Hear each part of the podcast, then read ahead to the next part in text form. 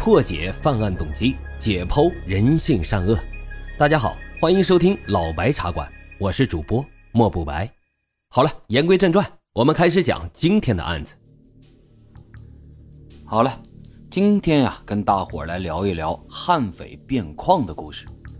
他是皖豫地区特大系列持枪杀人案的元凶之一。这人异常的狡猾奸诈，凶暴残忍。是个不折不扣、杀人不眨眼的恶魔。从2001年起，先后纠结同伙，在皖豫十几个县市连续入室抢劫杀人，作案数十起，致41名无辜民众死亡，另外还有六人重伤。单单卞矿一个人就杀害了多达三十四个人之多。由于案情重大，此案也被公安部列为了当年的督办大案。警方为了抓捕变矿团伙，更是先后出动了民警数万人次。那么，这个团伙都做了哪些大案，又是如何被抓获的呢？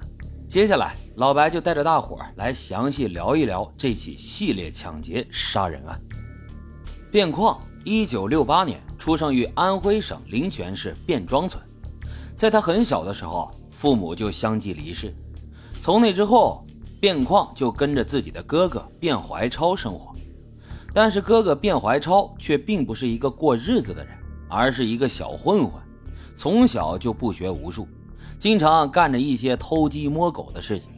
这对卞矿的成长起到了潜移默化的坏作用，让卞矿从小就养成了好吃懒做、不务正业的坏习惯。小学二年级的时候，卞矿就辍学回家了。之后，哥哥卞怀超做的案子呢也越来越大，他不再局限于偷鸡摸狗，而是开始干起了抢劫的勾当。后来，哥哥因为抢劫、杀人等罪行被执行了死刑。但虽然说有着哥哥的前车之鉴，可是对于卞矿来说，不仅没有任何一点触动，反而他还认为哥哥之所以被判死刑，就是因为被警察抓到了。如果不被警方抓住，那就不会有任何事情。因此，在哥哥被执行死刑之后，卞矿便模仿哥哥卞怀超，开始了犯罪的勾当。一九八九年，卞矿开始第一次作案，他偷了村里面一头牛。不过，这起案件很快就被警方给侦破了，因此他被判处了五年有期徒刑。后来在服刑期间，他还尝试了越狱，不过最终失败。因此，又被多加了半年的刑期。一九九四年，卞况刑满被释放出来，可是出狱后的卞况依旧是死性不改，没多久就又干起了抢劫的勾当，所以啊，他又被抓了起来。这一次，他被判处了七年有期徒刑。第二次入狱，让卞况的心理发生了严重扭曲，他完全没有再改好的想法了，反而在那个时候。他就暗自的发誓，等到出狱之后，他就要报复社会，他要在三年内杀够一百个人。带着这样一个邪恶的念头，卞矿在狱中开始伪装自己。他在监狱里面积极表现，好好的改造，因此还获得了减刑。一九九九年年底，卞矿又一次出狱了，而就在出狱的当天，有两名在逃犯付新远和骆连顺。在路上遇到了卞矿，三人啊是臭味相投，很快就混到了一起。付新远和骆连顺以前啊是跟卞矿的哥哥一起偷盗抢劫的，他的哥哥被执行死刑后就一直在逃亡。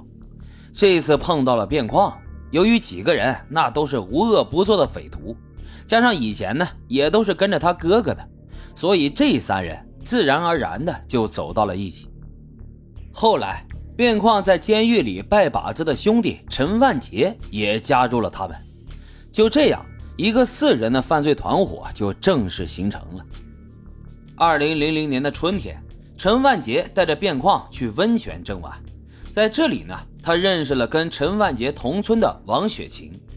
王雪琴呢，比卞矿大了十岁，早已经为人妻、为人母了，但是因为跟自己老公的感情不是很好。再加上他经常出来跟他们一起耍，因此慢慢的，他跟卞矿就发展成了地下情。